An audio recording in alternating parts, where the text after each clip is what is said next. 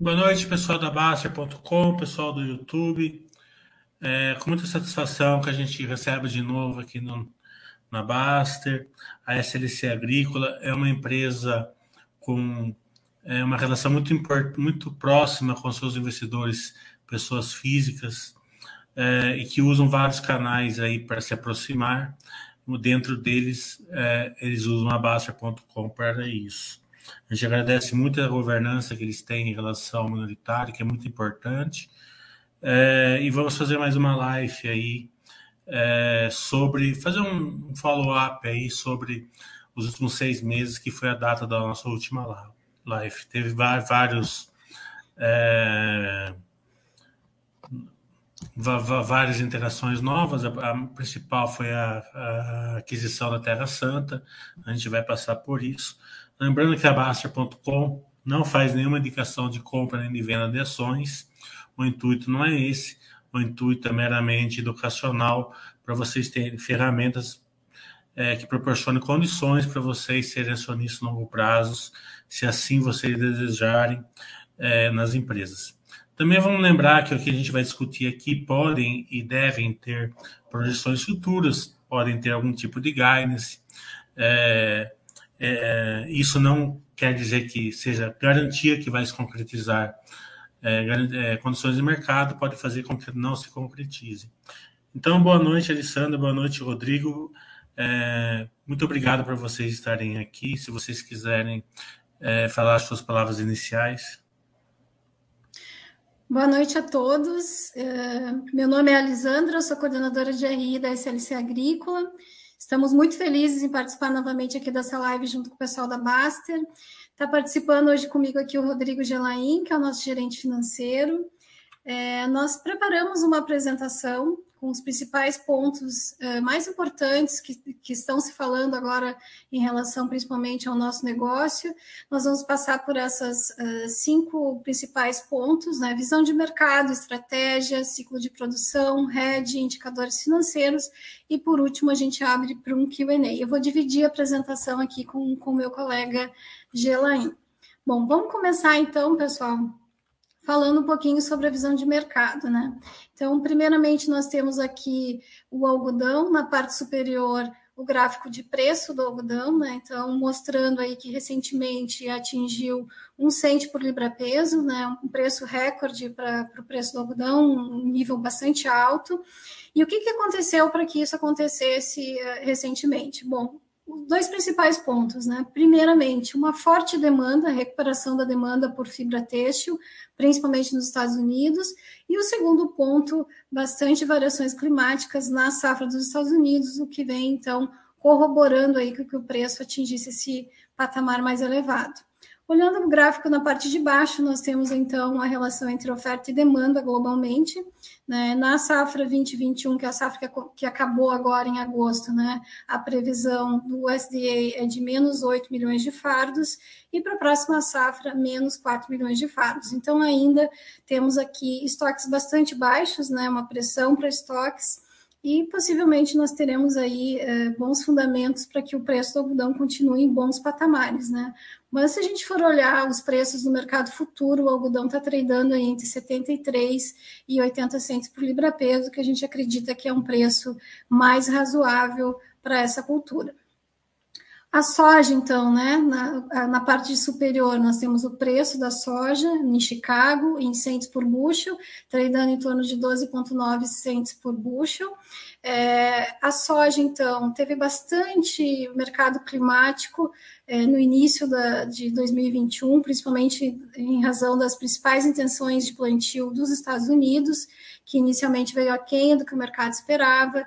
Depois a gente teve problemas climáticos nos Estados Unidos, que fez com que o preço subisse bastante, e mais recentemente a gente teve uma melhora nas condições de lavoura, que fez com que o preço voltasse aí um pouco mais, ficando em 12,9 centos por bushel. Na parte inferior, então, nós temos a relação entre consumo e produção, né, a safra 2021 aí com uma previsão de menos 2 milhões de toneladas, e para a próxima safra que é a safra que está sendo colhida nos Estados Unidos e que nós estamos começando a plantar no Brasil, com uma expectativa de recuperação de estoques aí ficando positivo em 100 milhões de toneladas. O milho, então, que nós temos na sequência, bastante parecido com o que aconteceu na soja, né? Tradou o mercado climático, voltou o preço em função das melhores condições de lavoura nos Estados Unidos. E também outro ponto que influenciou bastante aqui a volatilidade do preço do milho foi a quebra de segunda safra no milho no Brasil. Né? Nós tivemos aí uma quebra de 20% e que fez então que, que o preço do milho atingisse recordes né, em patamares muito elevados e depois é, isso foi precificado, as condições de lavoura nos Estados Unidos também melhoraram e o preço retornou um pouco. Na parte inferior, então, nós temos a oferta e demanda, né? Então, na safra 2021, menos 22 milhões de toneladas, e para a próxima safra, uma expectativa de recuperação de estoques. Vamos falar um pouquinho sobre a nossa estratégia. Então, nós dividimos a nossa estratégia em três fases. Essa fase atual a gente chama de tecnologia como game changer, é a fase atual da companhia onde a gente tem aqui alguns fortes pilares de atuação. O primeiro é crescimento asset light, é, então fazer um crescimento com menos capital investido, uma busca constante por melhoria da nossa eficiência operacional e distanciamento em relação à média, e isso com certeza vai refletir em mais solidez financeira e criação de valor para os nossos acionistas. E por último, a gente tem protagonismo em SD, que é um fator bastante importante que a gente tem trabalhado muito aí para trazer bastante informação para os nossos acionistas. E o que, que a gente vem fazendo então para entregar essa estratégia? Em relação ao crescimento asset light, nós finalizamos em final de julho, início de agosto, a combinação de negócios com a Terra Santa, né? Então, dessa operação está vindo um potencial de plantio que começamos a plantar na safra 21-22 de 145 mil hectares. Além disso, nós fechamos um contrato de arrendamento com a Agrícola de Xingu de mais 43 mil hectares. Então, na safra que se acabou, a SLC plantou 472 mil hectares somando esses potenciais de área plantada da Terra Santa e da Agrícola Xingu, o nosso potencial para a safra que começa agora é de 660 mil hectares. Então, um importante crescimento para a companhia, 40% em termos de área plantada, em um modelo de asset light que é com menos capital investido. Então, crescimento em área plantada arrendada. Aqui nós trazemos a localização das nossas unidades de produção. Né? É importante destacar que após essa operação junto à Agrícola, Xingu e a Terra Santa, nós estamos aí com 22 unidades de produção. A, a, parte verde mais escurinha do mapa são as nossas fazendas localizadas no Cerrado Brasileiro. Então, isso traz para nós diversificação geográfica. Estamos em sete estados diferentes né, brasileiros é, plantamos três culturas diferentes, né, através de rotação de culturas, e também plantamos variedades diferentes. Todas essas, essas uh, informações, essa estratégia de localização, nos ajuda a dirimir riscos climáticos. Bom, Além disso, perseguindo a nossa estratégia de crescimento asset light, nós também investimos no modelo de negócio de produção de sementes, então, as colunas laranjas são a nossa evolução na parte de produção de soja e semente. Então, como vocês podem ver, uma evolução bastante positiva. Né? Na safra atual, a nossa expectativa é de ser 705 mil sacos. Né? E a coluna verdinha é o nosso início de plantio de algodão semente. Né? Então, plantamos 19 mil sacos na safra 19 e 20 e a nossa expectativa para a safra atual, que, tá, que se encerrou agora, é de 75 mil sacos. E aquele, aquele, aquele banner pequenininho no canto ali, a gente quis trazer para destacar que esse ano a gente ganhou como as melhores empresas do segmento de agrosementes. Então, um, um, reconhecimento bastante importante para a companhia, para a SLC Sementes, que é a marca, então, que produz e vende é, as nossas sementes. Outro ponto-chave para a gente atingir a nossa eficiência é a conectividade, né? Então, atualmente já estamos com 11 fazendas conectadas, isso quer dizer que a conectividade no campo, máquinas conectadas, gestão à vista, né? melhoria de eficiência operacional, as operações podendo ser corrigidas em real time. E a nossa projeção é estar com todas as fazendas conectadas até novembro de 2021. Além disso, temos investido muito na parte de agricultura digital. Aqui a gente traz três exemplos, né? Controle de pragas integrados em real time, é, sensores que identificam ervas daninhas e aí esses sensores aplicam o volume de herbicida onde só a planta precisa. Nesse caso aqui a gente reduziu 85% o volume do produto aplicado. Utilização de drones também, com uma, uma bastante é, recomendação de utilização com redução é, da, da, do, da, aplicação do volume desses produtos, né? Então, o drone tira uma foto e faz uma recomendação e tem uma aplicação seletiva. Então, aqui alguns exemplos bastante importantes também direcionados à melhoria da eficiência operacional. E aqui a gente traz um resumo de quanto que a gente já conseguiu, então, economizar. Na safra anterior, nós economizamos 17,8 milhões e na safra atual, é, desculpe, a safra que se encerrou, 2021, nós estamos aí com uma economia de 18,9 milhões. Além disso, né, nós estamos uh, perseguindo aquele nosso pilar de se distanciar em relação à média. E aqui a gente traz um resumo, né, como que está as nossas produtividades na safra 2021 em relação à, à, à média nacional. Então, o algodão em pluma, que é a coluninha azul, nós estamos 6,3% acima da média nacional, a soja 12,5%, que é a coluna laranja, e as colunas amarelas, que se referem ao milho, representam aí que nós estamos 30,6% acima da média nacional. Então, aqui estamos perseguindo o nosso pilar de distanciamento em relação à média. Eu vou passar a palavra agora para o meu colega Rodrigo Gelain, que vai continuar a segunda parte da apresentação. Obrigado, Elisandra. Boa tarde a todos. É um prazer estar aqui com vocês. Meu nome é Rodrigo Gelain, sou gerente financeiro da SLC Agrícola. Nós vamos falar um pouquinho então do ciclo de, de produção e depois a gente segue para os indicadores financeiros.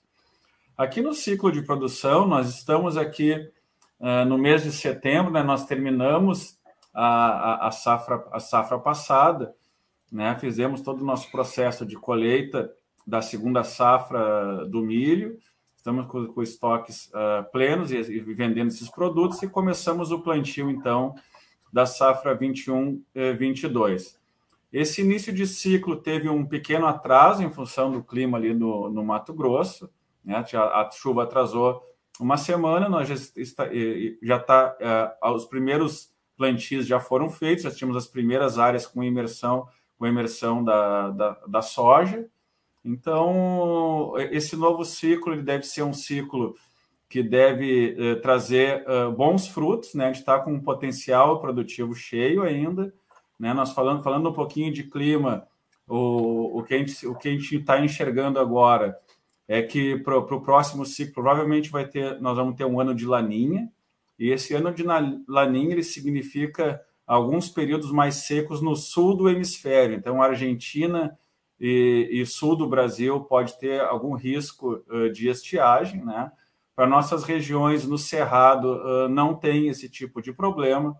Então, o, o, potencial produtivo das fazendas situadas no Cerrado brasileiro, como a SLC, nos sete estados que nós produzimos, o potencial ele é, ele é alto, ele é, ele é cheio, Esperamos, então, produzir o nosso projeto e, e, e alcançar os, no, os, nossos indicadores do, da última safra, onde a gente tem um, um budget também bastante interessante para o ano que vem, né? para a safra nova e para o ano que vem.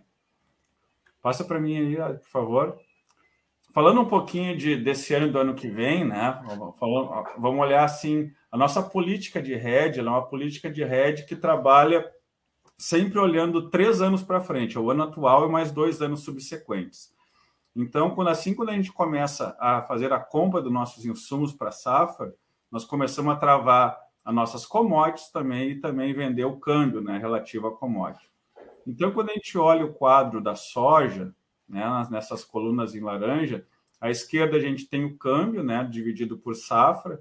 Então, na safra 2021, né, o ano que nós vamos encerrar agora, nós já vendemos 83% do câmbio da soja a 5,17 e nós já também nessa posição, que foi a posição divulgada no, no última, na última divulgação, nós estamos vendidos 58% do câmbio da soja da safra 21-22, que é essa safra que nós estamos plantando agora.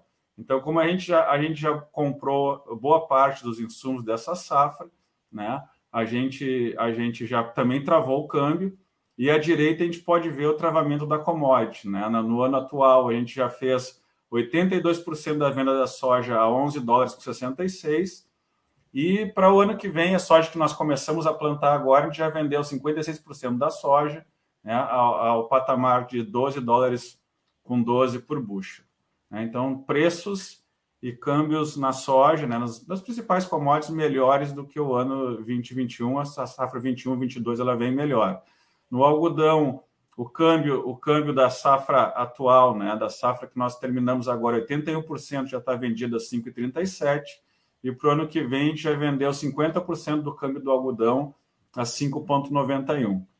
Uh, falando da, da, da, própria commodity algodão, a gente já vendeu 74% do algodão que nós, uh, no que nós estamos beneficiando e vendendo agora, né?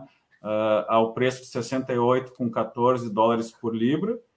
E para o ano que vem, né, o algodão que ainda nós vamos plantar ali a partir de outubro, novembro, a gente já tem vendido 60% desse algodão ao patamar né, de 76, aí o patamar mais alto, 76 dólares por libra, 100 de dólar por libra para safra nova. E olhando agora para o milho, né? O milho a gente tem um câmbio feito dentro do ano de 87% a 5,17. Para a safra nova, a gente já vendeu 46% do, do câmbio do milho a 5,71. E na commodity, a gente vendeu 84% do milho da safra atual, né? já está quase todo vendido a R$ 36,00 por saca. E para o ano que vem, a gente já vendeu 53% do milho uh, ao preço mais alto, né? Já atingiu ali com a combinação do preço de bolsa mais o câmbio, 53,07 reais por saca, né? Do milho da safra 21/22.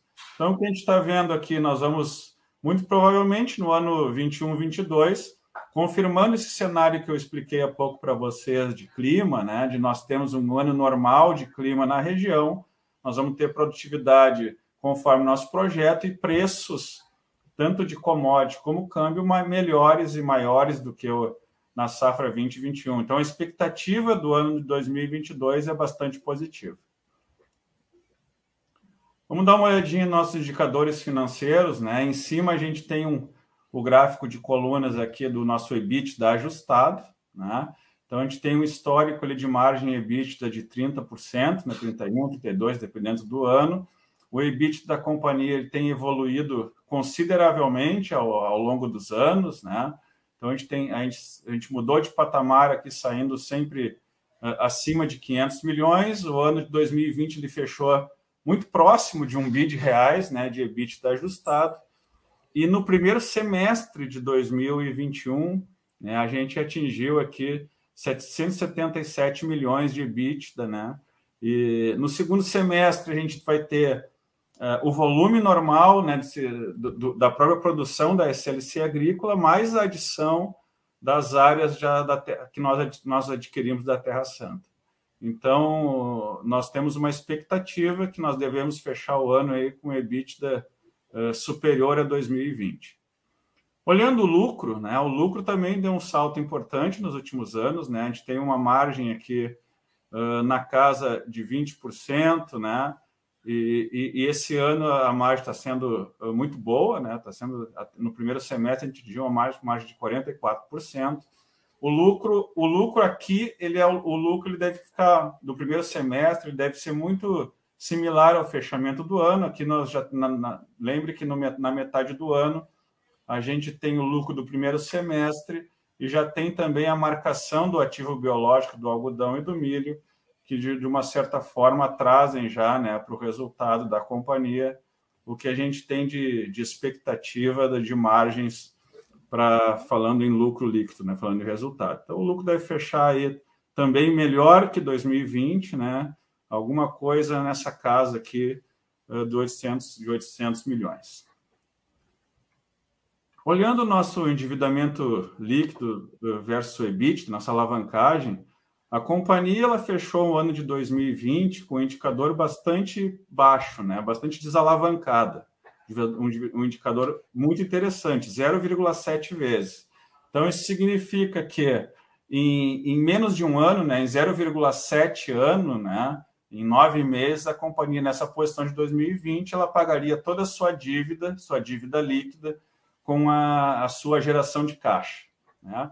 Aqui no meio do ano, esse indicador está 0,99, aumentou um pouco, porque é um momento onde a companhia ela faz a compra dos insumos e ainda não recebeu a receita forte que vem do algodão no segundo semestre. Né? Então, é, a tendência sempre é que no último semestre baixe. Esse ano não vai baixar, principalmente pela aquisição de Terra Santa. Né? Então, a gente deve ter um indicador aí parecido com 2019, alguma coisa na casa de 1,20, 1,3, né?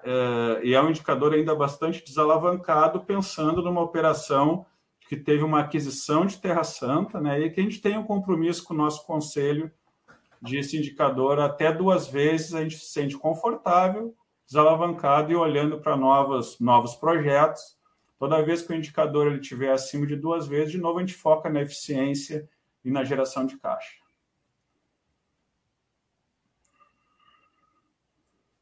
Eu acho que esses são os pontos, né, Lisandra? Isso. Passamos por todos os pontos, agora a gente abre, então, fica disponível para as perguntas aí. Muito obrigado pela apresentação, foi muito bom. Eu tinha perguntado aqui, eu ia fazer uma pergunta sobre estiagem e tal, mas vocês já responderam. É...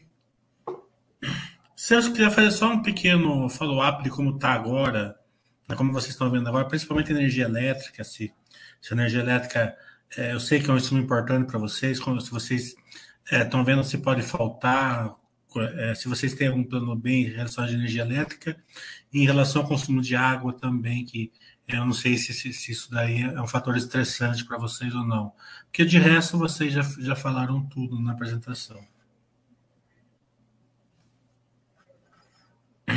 Você quer responder, Janaína? Quer que eu responda?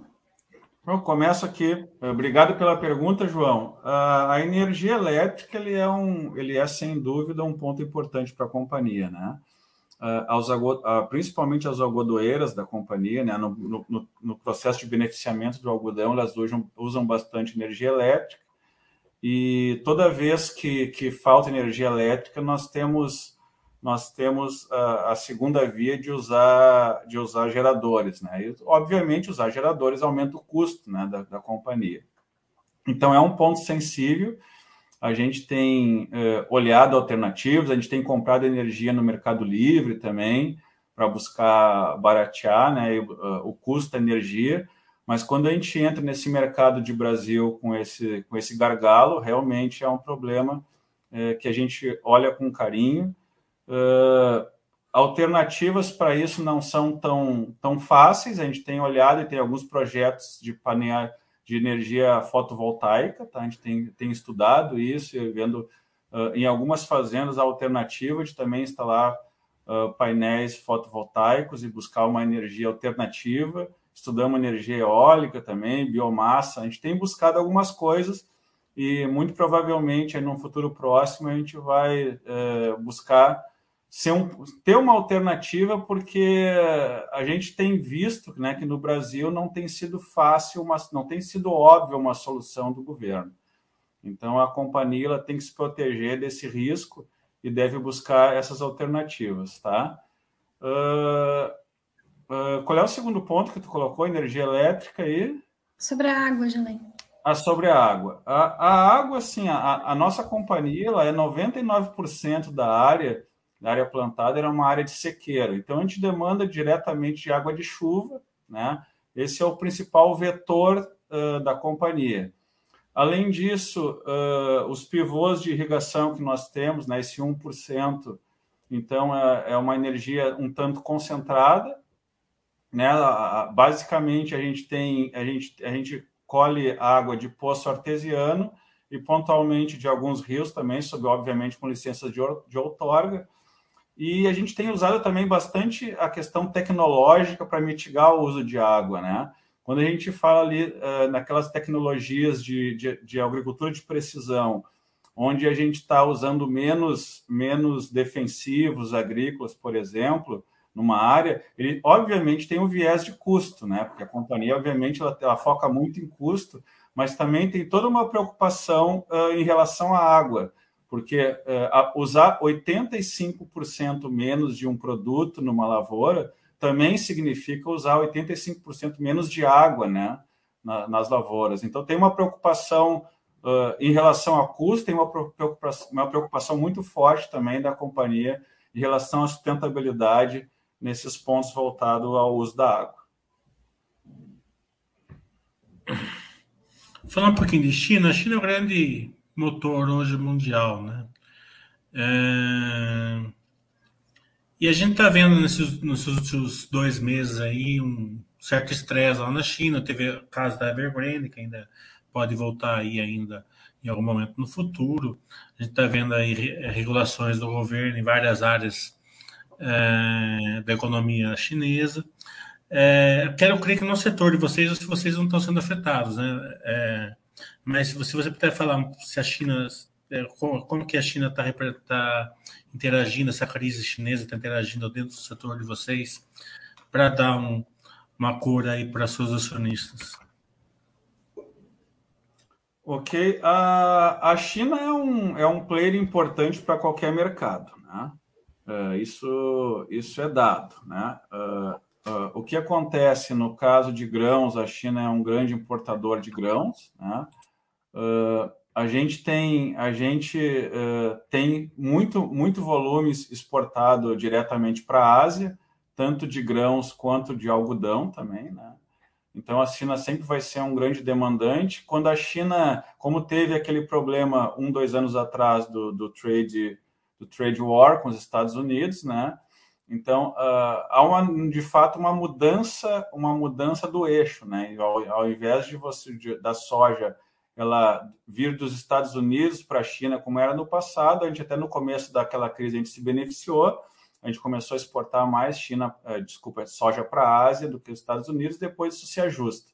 Então, de uma certa forma, quando a gente, como os grãos no mercado mundial, uh, eles, eles de fato, eles precisam chegar nas suas fronteiras, aí no fim do dia vão trocando os destinos, né? Se a China demanda mais de um continente uh, essa produção, o outro continente abastece o outro hemisfério e assim por diante. Então, de uma certa forma, os preços se ajustam. O que, o que, o que nos preocupa é quando há uma retração demasiada naquele mercado, porque a China, por exemplo, falando do algodão, ele é o grande produtor de têxteis né, no mundo. Então, a China vai sempre uh, receber o algodão, ela vai fazer, uh, em alguns casos, ela vai fazer o, o, fio, né? em outros casos, os próprios países ao redor da China já estão nessa primeira parte da cadeia, elas, eles compram o algodão, fazem o fio e vendem para a China. A China vai fazer o têxtil, né? vai fazer a roupa e vai vender basicamente para Estados Unidos e Europa.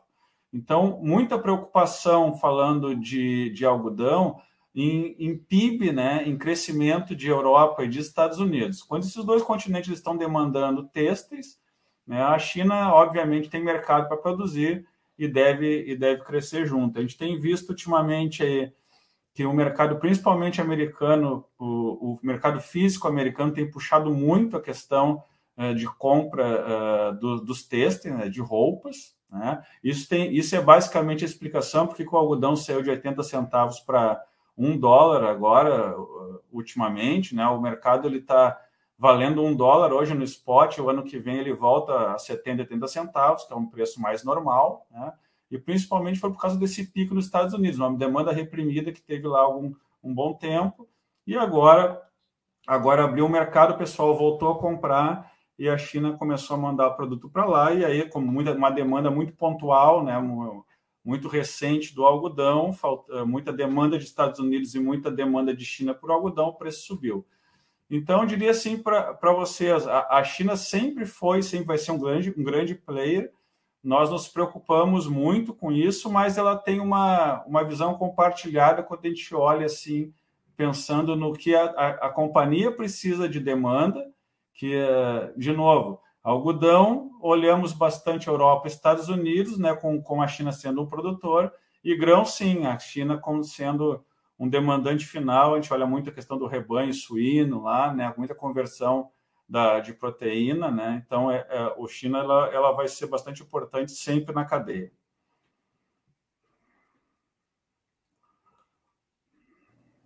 Então, ideia que ficou, Caio Clerio, que é o seguinte: é, a China é, é, importante, a Ásia inteira é importante hoje, porque a, a Indonésia está crescendo bastante, Taiwan, Taiwan é pequeno, mas tem na Vietnã, Indonésia, é, Malásia, né? É, mas que no setor de vocês é mais defensivo, digamos assim, o estresse, né? Vocês sentem menos do que, vamos por petróleo, minério de ferro, né? Que o, que o investidor, celulose, né? É, pegando esse gancho, como estão os estoques é, na China e mundiais? É, tem alguma pressão de estoques, como a gente vê em outros em outras commodities, ou vocês não estão sentindo pressão, é, vocês não estão vendo que tem pressão de estoques altos é, da, da commodities que vocês atuam? Uh, vou responder, Gelaine.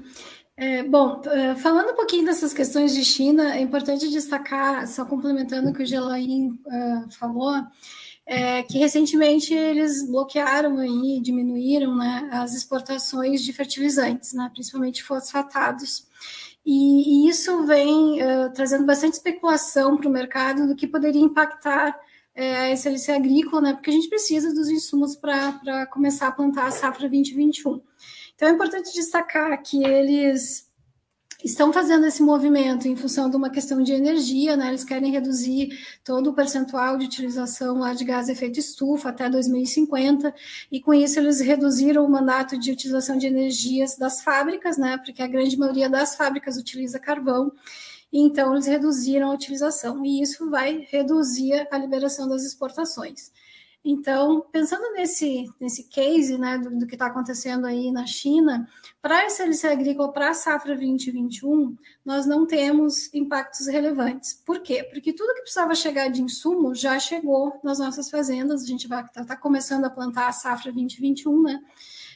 21, 22, desculpa, e então não temos impactos em relação à chegada desses insumos nas fazendas. Tem alguma coisa que não chegou ainda, mas não é relevante, então, assim, olhando impactos, a gente não tem é, nada muito relevante para essa safra que estamos começando a plantar agora. Obviamente que, se os fertilizantes continuarem nesse cenário de redução né, de liberação de exportação, se continuarem com preços muito altos, o que, que, pode acontecer nesse mercado? Né? A gente pode ter uma retração da demanda, né? os produtores comprando menos insumos ou reduzindo a sua área plantada, e isso pode ter lá na frente um impacto nessa produção global. Né?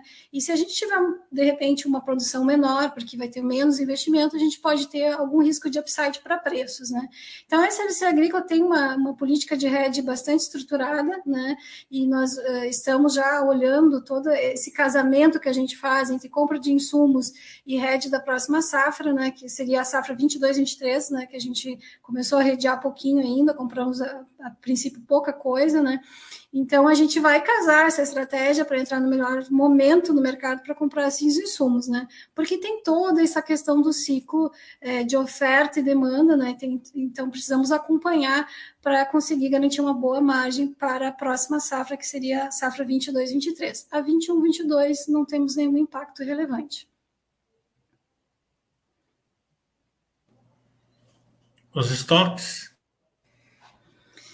Eu não tenho aqui o percentual, uh, João, dos estoques uh, da China, tá? De fertilizantes. Eu não vou te dar uma informação errada, eu não tenho aqui disponível. Não de fertilizantes, não, não de, não de fertilizantes. Estou falando algodão, milho, soja, eles, eles estão bem estocados, é, que podem impactar o preço ou, ou, eles não têm grandes estoques? Eu não tenho essa informação é, aqui. É, não vou te passar a informação errada. Sim. Eles, o, que eu, o que eu posso te dizer assim, João, a China ela teve até 2019, eles compuseram um estoque bem alto de algodão e eles mexeram no mercado. Né? De 2017 para cá, eles já utilizaram esse estoque que eles tinham lá, e hoje eles têm uma posição normal dos estoques de algodão, assim como de grãos. Né? Tanto é que eles têm, continuam eh, comprando agora que teve essa alta do preço do algodão, ela é bem, ela indica isso, né? Se a China tivesse um estoque alto, talvez a gente não tivesse spike no preço do algodão. Então, eu diria para ti assim, eles provavelmente estão com estoque em, níveis normais. Eles não devem ter um estoque muito alto dessa, dessas commodities e nem muito baixo também, senão a demanda seria mais forte ainda.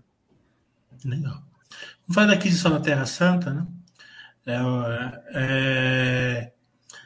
Vamos fazer um, uma cor posicionista do tamanho, vamos supor, em relação ao que a CLC, o que a CLC é hoje, o que ela vai ser junto com a, com a, com a Terra Santa. Quais são as culturas predominantes que a Terra Santa faz?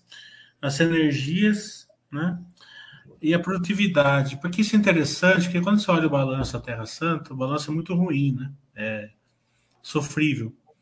Mas quando você olha a produtividade da empresa, a produtividade é muito boa. É meio, não, é, não é tão diferente da, da, da, da CLC. Né? Então, quero crer que sejam problemas administrativos financeiros que levam esse balanço a ficar ruim. Então, é muito fácil vocês criarem sinergias quando a empresa já tem uma qualidade de sinergia boa. Né? Então, esse é o grande turbo, o grande driver assim, é, que vocês conseguem com essa aquisição, que olhando o balanço, você acha que é o contrário, que a Terra Santa não tem uma boa, boa produtividade? Bom, a, a, Terra Santa ela, ela tem uma produtividade uh, muito parecida com a SLC agrícola. Se você pegar ali a linha do operacional, né, vocês, vão, vocês conseguem ver que tem um lucro operacional interessante. Né? Então, esse foi o principal ponto que nos chamou a atenção para a gente olhar com mais carinho essa companhia e, e fazer uma oferta de, de compra. O que, que nós temos ali é, naquele balanço né, de 30 de junho a Terra Santa? Um endividamento estrutural bastante alto para aquela operação, né?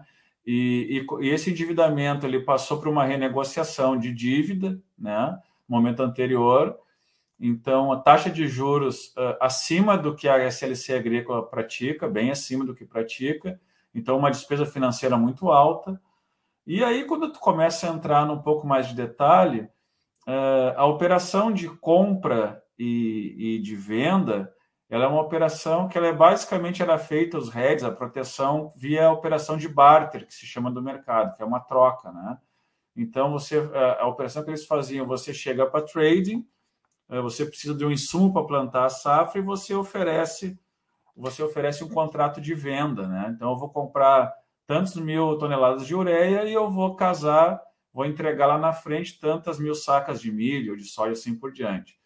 O que, que acontece é que quando você começa a fazer muito essa operação, e na casa da Terra Santa, muito provavelmente em função do crédito, né, em função do caixa, ela se obrigava a fazer isso, é, não é o melhor momento, nem sempre o melhor momento de comprar um insumo é o mesmo momento de vender uma produção. Né? Então, essas oportunidades elas começam a escapar. Uh, na, no, assim, no, no, mesmo momento que a gente adquiriu a empresa, o primeiro ponto que a gente fez foi, foi como parte do pagamento da companhia, foi liquidar todo o endividamento financeiro da, da, da Terra Santa. Né?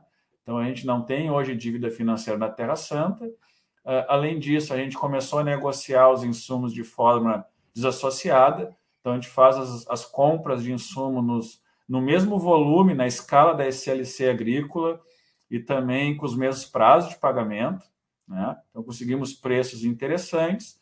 E as vendas das commodities, como ela foi desassociada, a gente também tem usado a mesma estratégia da SLC, que é aproveitar a oportunidade. Né? Então, a gente vai começar a travar os insumos começa a ver as oportunidades quando o preço das commodities estão bons e atingindo margens, a gente começou a vender essas commodities também da Terra Santa em outros patamares de preço. Então essas são algumas eficiências assim que mudam de patamar a operação, porque vocês vão ver agora segundo semestre de Terra Santa, né? A gente vai começar a olhar uma empresa que tem um, operação, um lucro operacional de uma produtividade interessante, mesmo essa situação, ah, a gente entende que ainda tem algumas coisas para evoluir e melhorar e que nós vamos fazer ao longo dos tempos, né? como, por exemplo, incluir muito mais tecnologia, digitalização, né? essas coisas vão chegar, a conectividade nas fazendas Terra Santa também para buscar mais informação e ser mais assertivo e ser mais eficiente. Aí, com lucro líquido uh, da, mesma, da mesma magnitude que teve no primeiro semestre, ou talvez melhor já no segundo semestre, a gente chega na linha de, de, de financeiro e não vai mais ter aquela despesa financeira grande. Uh, o lucro, o lucro também aumenta porque não, talvez não esse primeiro semestre agora, porque ainda é, os contratos que já haviam sido feitos de compra e de venda, a gente obviamente vai honrar. A partir do próximo ano, a gente já vai entrar com essas operações, então, feitas desse modo que eu falei agora, uh, aproveitando as melhores oportunidades da SLC. Então, 2022 a gente deve ter, além do, do resultado financeiro muito melhor, né? a gente também deve ter a ponta de venda, a receita líquida também sendo mais adequada e a ponta também dos insumos, né, do CPV sendo também nos mesmos padrões da companhia. Isso para não entrar em, em, mais detalhes, mas a grosso modo são as, as principais sinergias. As áreas são áreas muito boas no Mato Grosso, de áreas desenvolvidas já, né? Não existe nenhum tipo de abertura de área, são áreas maduras que já, já, já geram caixa no, no, no, no, no primeiro no primeiro momento. Então, estamos bastante confortáveis aí que essa, essa operação vai, vai ser muito interessante e em breve, talvez já na próxima safra, esteja no mesmo padrão da, do que a gente vê nos resultados da SLC Agrícola.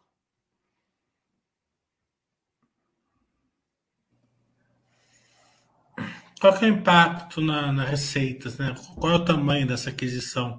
Quanto a CLC é hoje e quanto ela vai ser junto com a Terra Santa?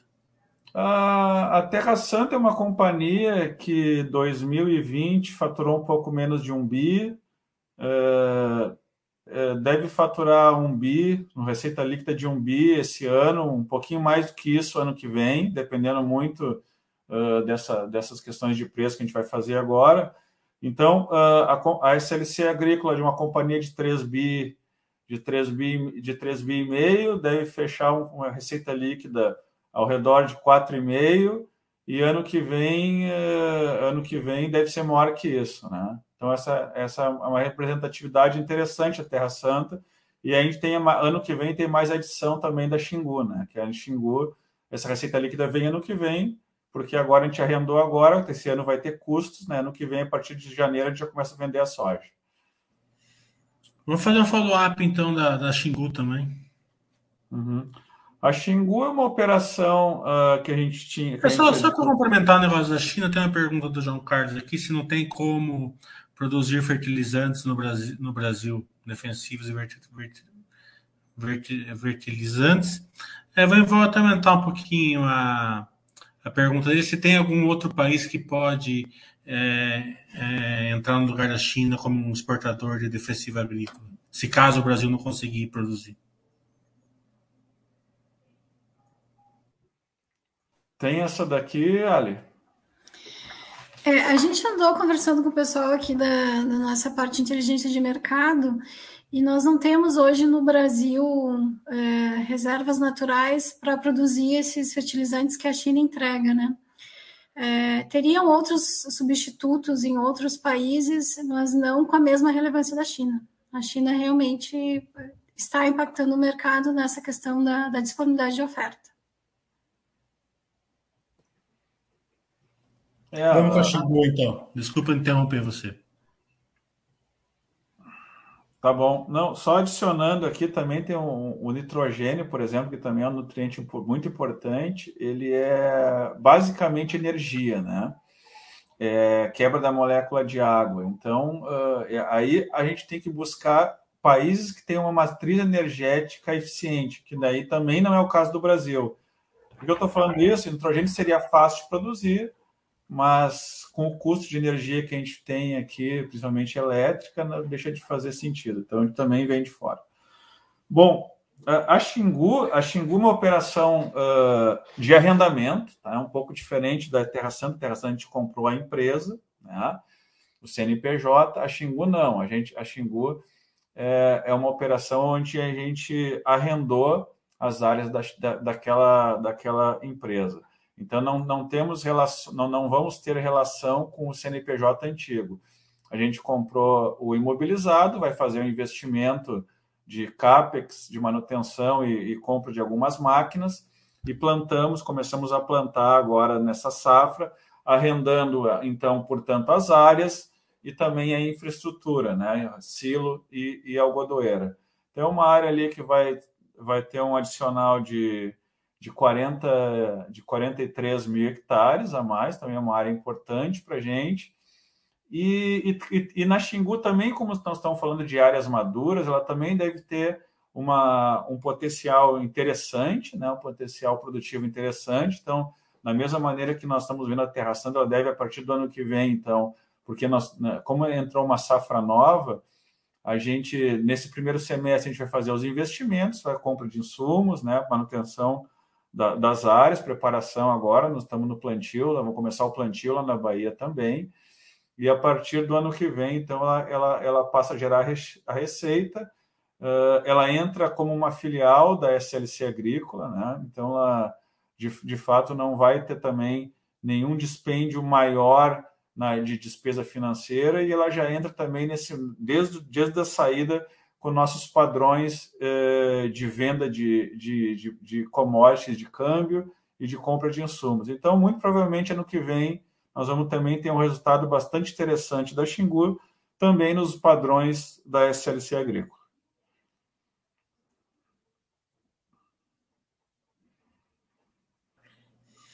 Fala um pouquinho de estrutura capital. A estrutura capital de vocês é sempre é, bem perto de uma vez, né? É, como você falou, primeiro semestre aumenta, segundo semestre diminui historicamente. Com essa aquisição da Terra Santa e com a é, com o arrendamento da Xingu, é, necessidade de capital de giro de vocês, é, como que vocês estão vendo se pode aumentar essa, essa, esse endividamento? ou se vai, ou se historicamente vocês vão continuar aí uma vez, um pouco menos, um pouco mais. É, como que vocês estão enxergando essa questão? Tá bom. Uh, ano passado, a gente viu ali no gráfico, a gente terminou o ano em 0,74 vezes, né? bem, bem desalavancado. Uh, esse ano uh, foi um, está sendo um ano muito bom, então pensem assim, sem qualquer tipo de aquisição nova, esse indicador ele, ele provavelmente se manteria ou muito provavelmente se reduziria. Com a aquisição da, da Terra Santa mais de Xingu, houve, está havendo aqui um, um investimento importante né, na casa de um bi de reais até o final do ano, entre a aquisição mais a necessidade de capital de giro. E a gente está tá, tá vendo que o indicador ele deve variar ali entre 1,2 ou 1,3 vezes, né, dependendo de algumas outras coisas que a gente possa uh, ver de investimento, mas uh, muitíssimo provavelmente, com certeza dá para afirmar que ele deve ficar ainda dentro da meta do nosso conselho, que é de no máximo duas vezes. Então, estamos bastante confortáveis com isso, mesmo com as aquisições e com o aumento de capital de giro, a gente fica a gente fica com indicadores bastante confortáveis de alavancagem e continuamos olhando projetos. É, como eu estava comentando com vocês, aqui na base são todos investidores de longo prazo. Né? É, e eles são torcedores das empresas, né? E tem muitas perguntas que cruzam, né? Eles são acionistas de outras empresas que interagem com vocês e vem pergunta nesse sentido, né? Então a Calix, que é acionista da Vamos e da Armac, ela quer saber se vocês usam é, o Ast Sharing, é, o Ast Light nas, é, no maquinário de vocês. Ela já quer saber se vocês são clientes das, das empresas que ela é sócia também. Nós usamos sim, principalmente na linha amarela. Hoje, 100% da nossa linha amarela é arrendada. E a linha verde ainda a gente não tem um, bom player ainda, estamos buscando internamente, pesquisando boas opções é, para a linha verde, tá? Em relação a fornecedores, a gente trabalha com outros fornecedores. É... O Fox está perguntando o impacto do, sobre insumos e fertilizantes que vocês já responderam. O Pimentão Verde quer saber se as lavouras têm seguro safra. Se a lavoura, as, desculpa. Tem seguro. seguro de safra. Ah. As, as lav... Não, elas não têm seguro de safra. E por quê? Na verdade, a gente já estudou muito essa questão do seguro de safra, bastante. Né? Uh, o seguro que a companhia faz é a própria diversificação geográfica. Né? Então, como a gente está uh, alocado em sete estados diferentes, em regiões diferentes, todas dentro do Cerrado brasileiro, mas em regiões diferentes, a gente tem uma, uma diversificação, uma diluição do nosso risco em relação ao clima. Né? Quando você vai cotar um seguro de safra no Brasil, ele é um seguro que ainda é muitíssimo caro, muitíssimo caro. Quem consegue fazer isso?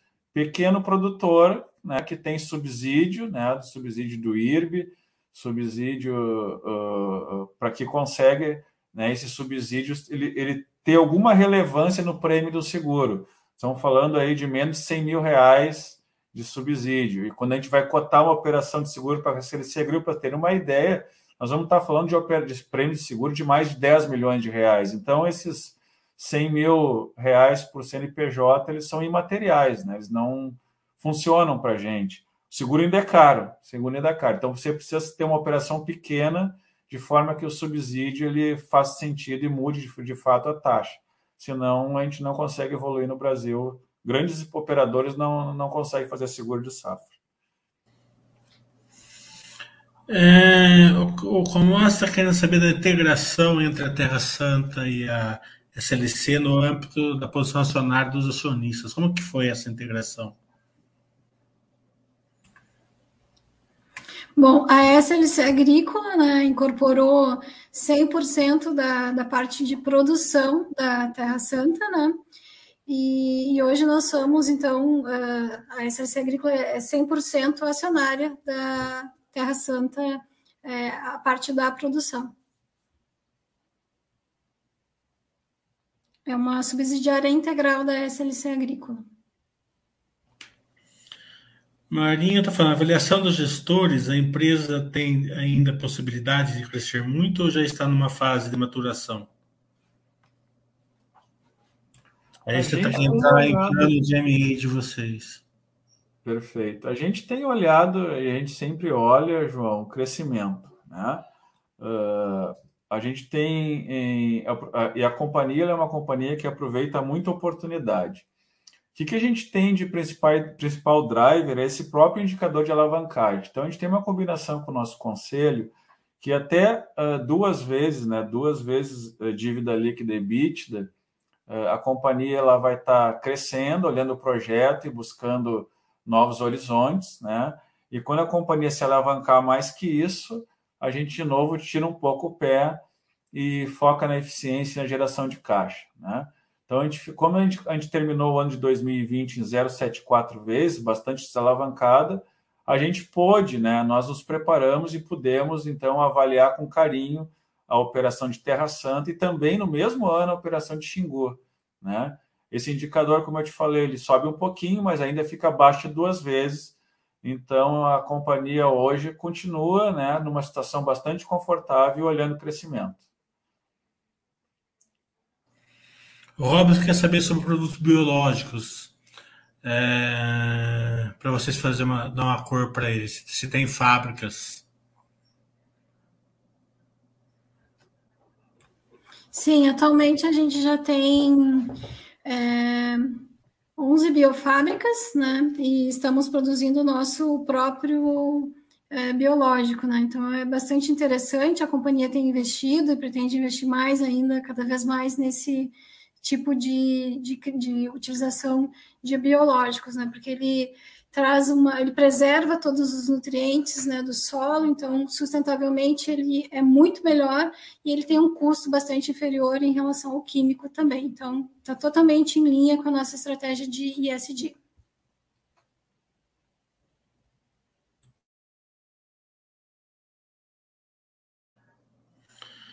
O Lep está perguntando, em termos de expansão, o Brasil está saturado para expansão, terras muito caras, né?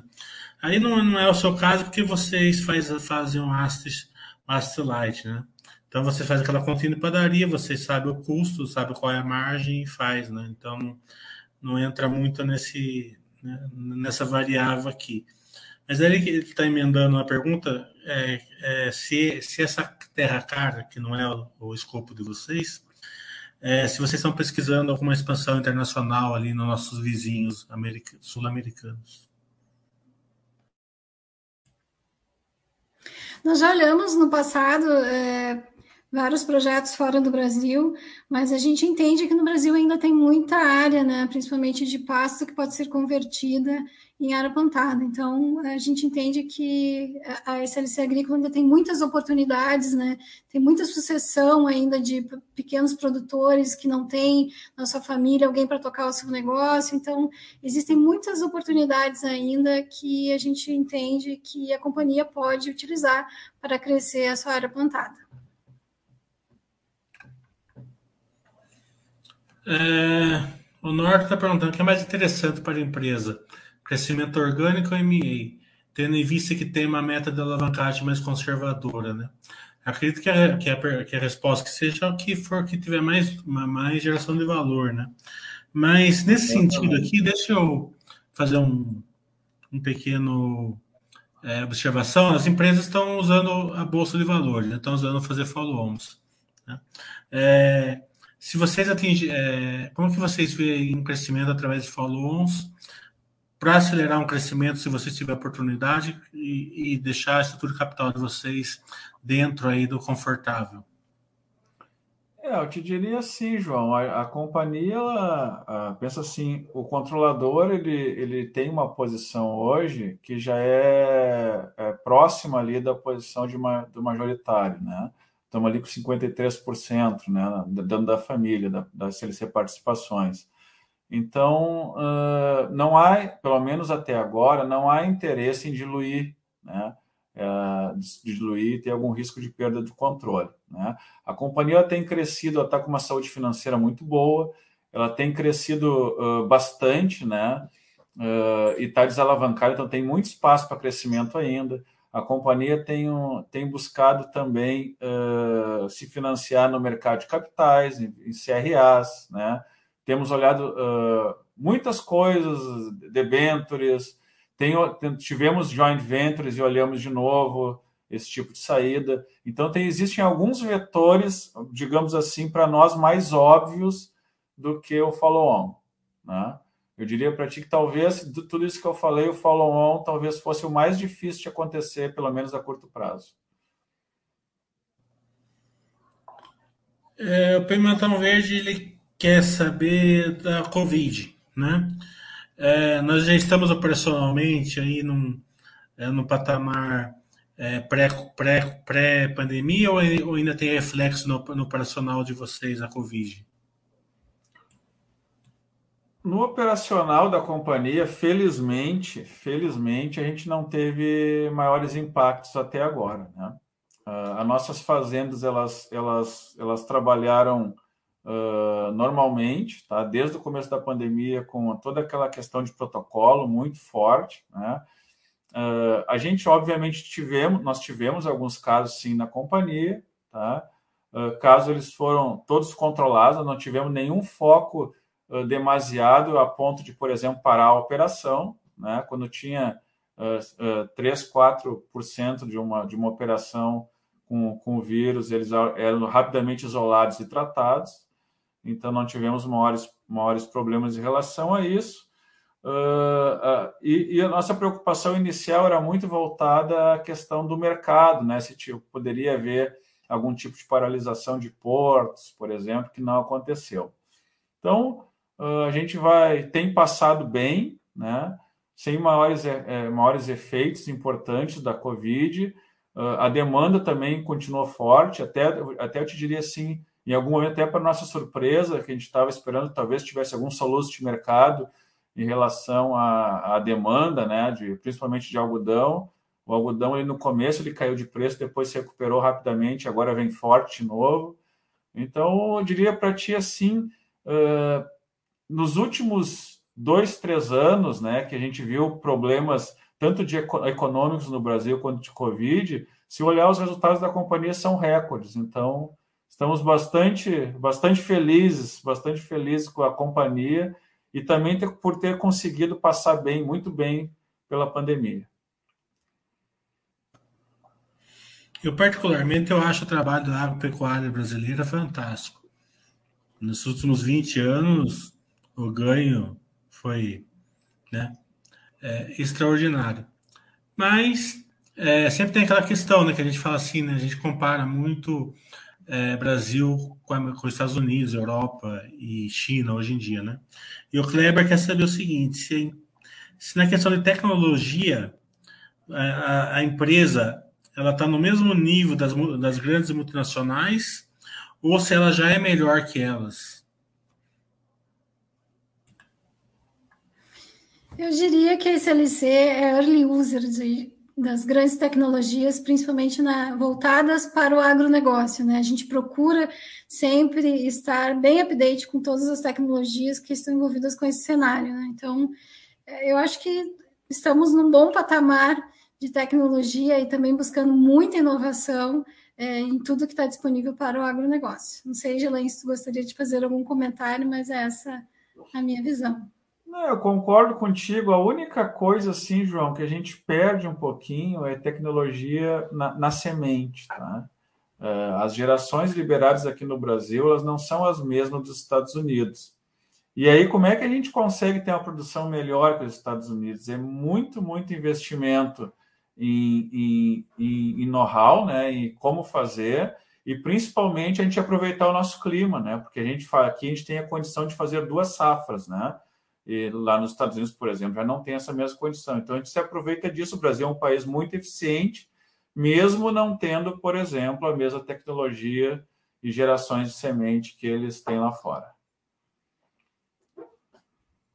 Você acredita que vai dar para diminuir essa, essa diferença de, de qualidade?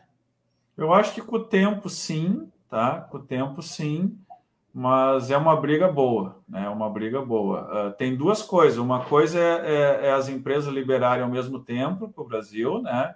Porque quando tu faz um produto novo, obviamente, eh, existe a preferência daquele mercado. E outra coisa é os nossos órgãos aqui também fazerem os testes e aprovarem, né? Então não adianta eles quererem vender para a gente se aqui internamente a Embrapa também não aprovar.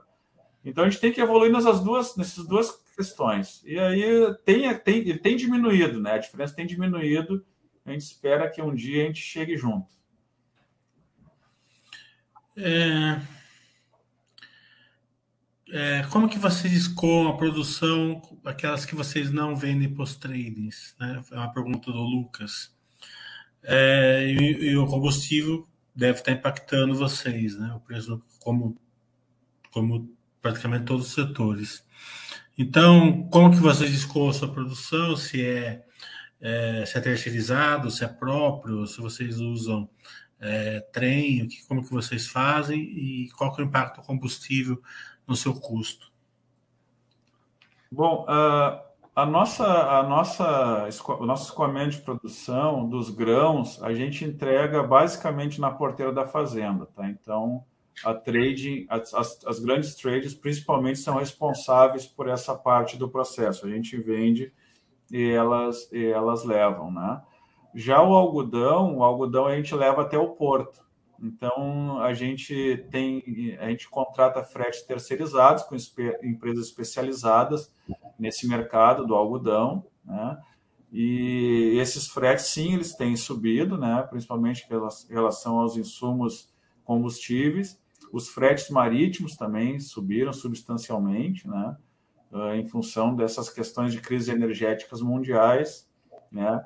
Mas eu diria assim para ti, ó, os fretes atuais, a gente tá, eles da safra atual, eles estão contratados, né? E aí as contratações dos próximos fretes, sim, eles devem subir um pouco, né? Deve subir um pouco. A gente sabe disso. Por outro lado, como as commodities também subiram de preços, de uma certa forma a gente está ainda confortável com isso. Mas, obviamente, essa questão dos combustíveis nos preocupa. O Norton quer saber, para vocês dar um pouco de corpo sobre os riscos da, da empresa atualmente. Né?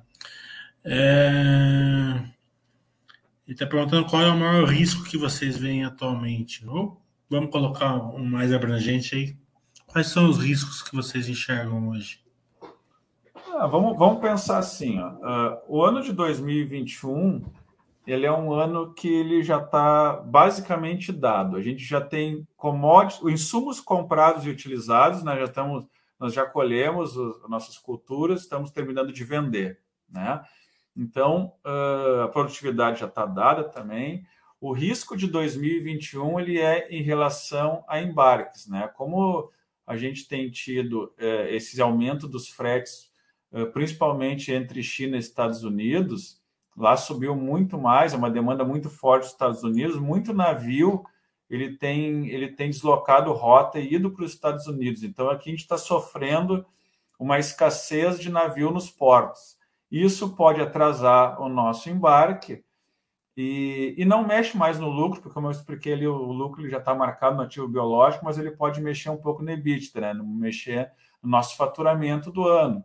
Pode rolar um pouco de faturamento que aí acontecer em dezembro, pode rodar para janeiro do ano que vem.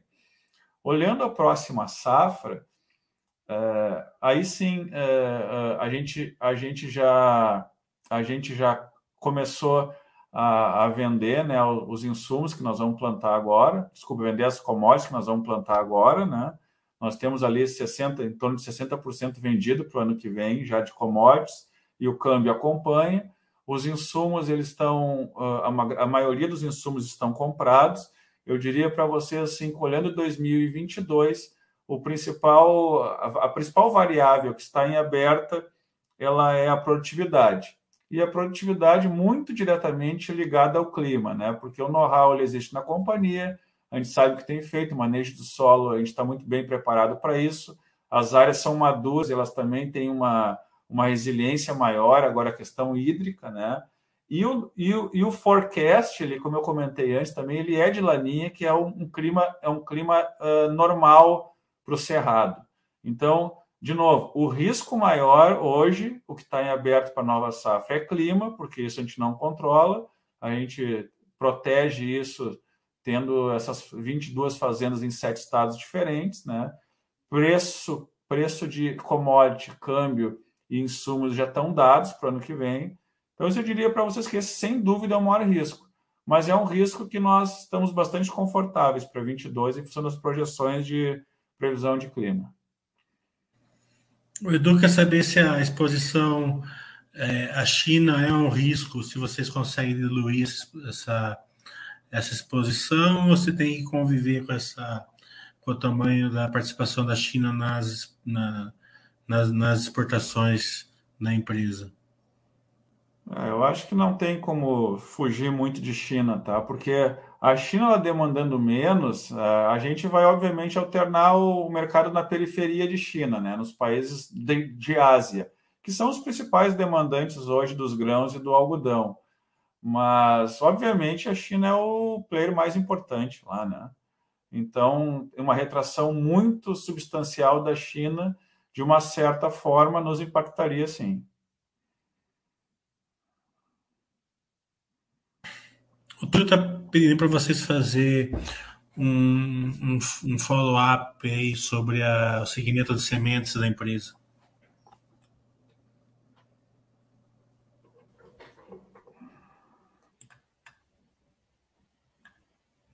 Bom, a companhia, então, está uh, plantando nessa safra que acabou na safra 2021. A nossa projeção são 705 mil sacos e estamos plantando aí a nossa expectativa de plantar algodão semente também em torno de 75 mil sacos. Então é um business que a gente também consegue fazer uma diversificação dos nossos produtos, tem pouco capital investido e tem uma geração de valor bastante interessante. Né? Se a gente for pensar, o saco da soja semente é três vezes mais caro do que o saco de uma soja comercial. Evidentemente que tem todo um processo de produção, beneficiamento, né, que precisa de uma maior qualidade, uma maior atenção, principalmente de manejo, diferente da soja comercial. Então, é um business bastante interessante para a companhia que a gente tem aumentado cada vez mais os nossos investimentos.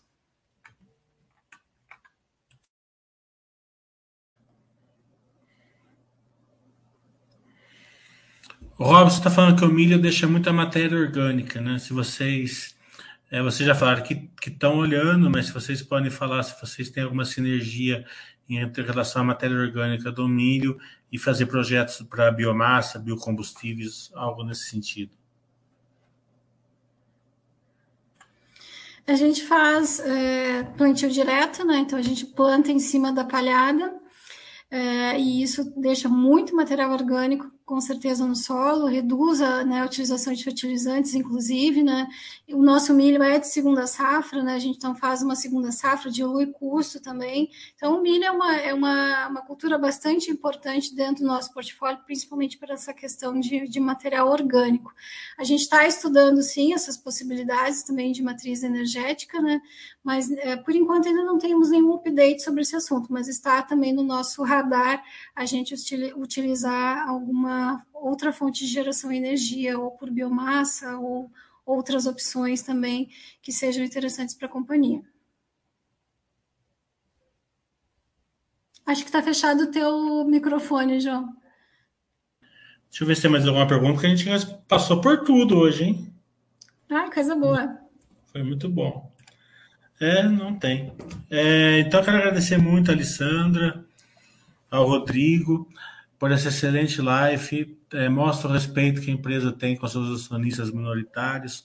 É, posso te falar que o pessoal gosta demais de vocês aqui, não só como empresa, mas é, o, Rob, o, o, Rodrigo ele é novo aqui, ainda com certeza ele vai ter também um bom feedback do nosso acionista, mas a Alessandra é de, ca, é de casa e o pessoal gosta muito da Alessandra. É, eu sei que todo mundo Obrigada. comenta comigo que você sempre é, atende muito bem os acionistas, pessoas físicas lá quando eles procuram a, a empresa. E agora o Rodrigo ele vai alçar a, também é, a parte de relações com investidores. Eu quero desejar para vocês tudo de bom, sucesso e agradecer muito a participação de vocês aqui na, na live da Baster.com. Nós que tá agradecemos. Bom. Deixa eu só terminar, né? eu passo a palavra para te finalizar, Gilaine, bem rapidinho. Muito obrigada pelo feedback, João. A gente está sempre à disposição, nosso RI, podem contar com a gente. Como você falou, os minoritários são muito importantes para a companhia. Agradecer as oportunidades, a gente fica à disposição para uma próxima. Gilaine, passa a palavra agora. Obrigado, Elisandra. Obrigado, João. É, quero te dizer que foi pessoalmente um prazer aí o contato contigo, com a base de vocês nós entendemos que é importante conversar com o mercado e com os minoritários também, com certeza. Né? A pessoa física no Brasil tem feito a diferença na Bolsa, né? a gente acredita muito nisso e o canal está aberto, estamos à disposição, né? você diretamente, qualquer investidor que quiser e, e, desejar precisar de mais informações, o canal do RI da companhia no nosso site está aberto e nos mandem e-mail que nós ficaremos uh, muito felizes em receber e responder a vocês todos. Obrigado. Então, é, boa noite, pessoal. Daqui a pouco eu entrarei de novo aí, agora no canal do Twitch. É, daqui a pouco estarei entrando aí. Boa noite, tchau, tchau.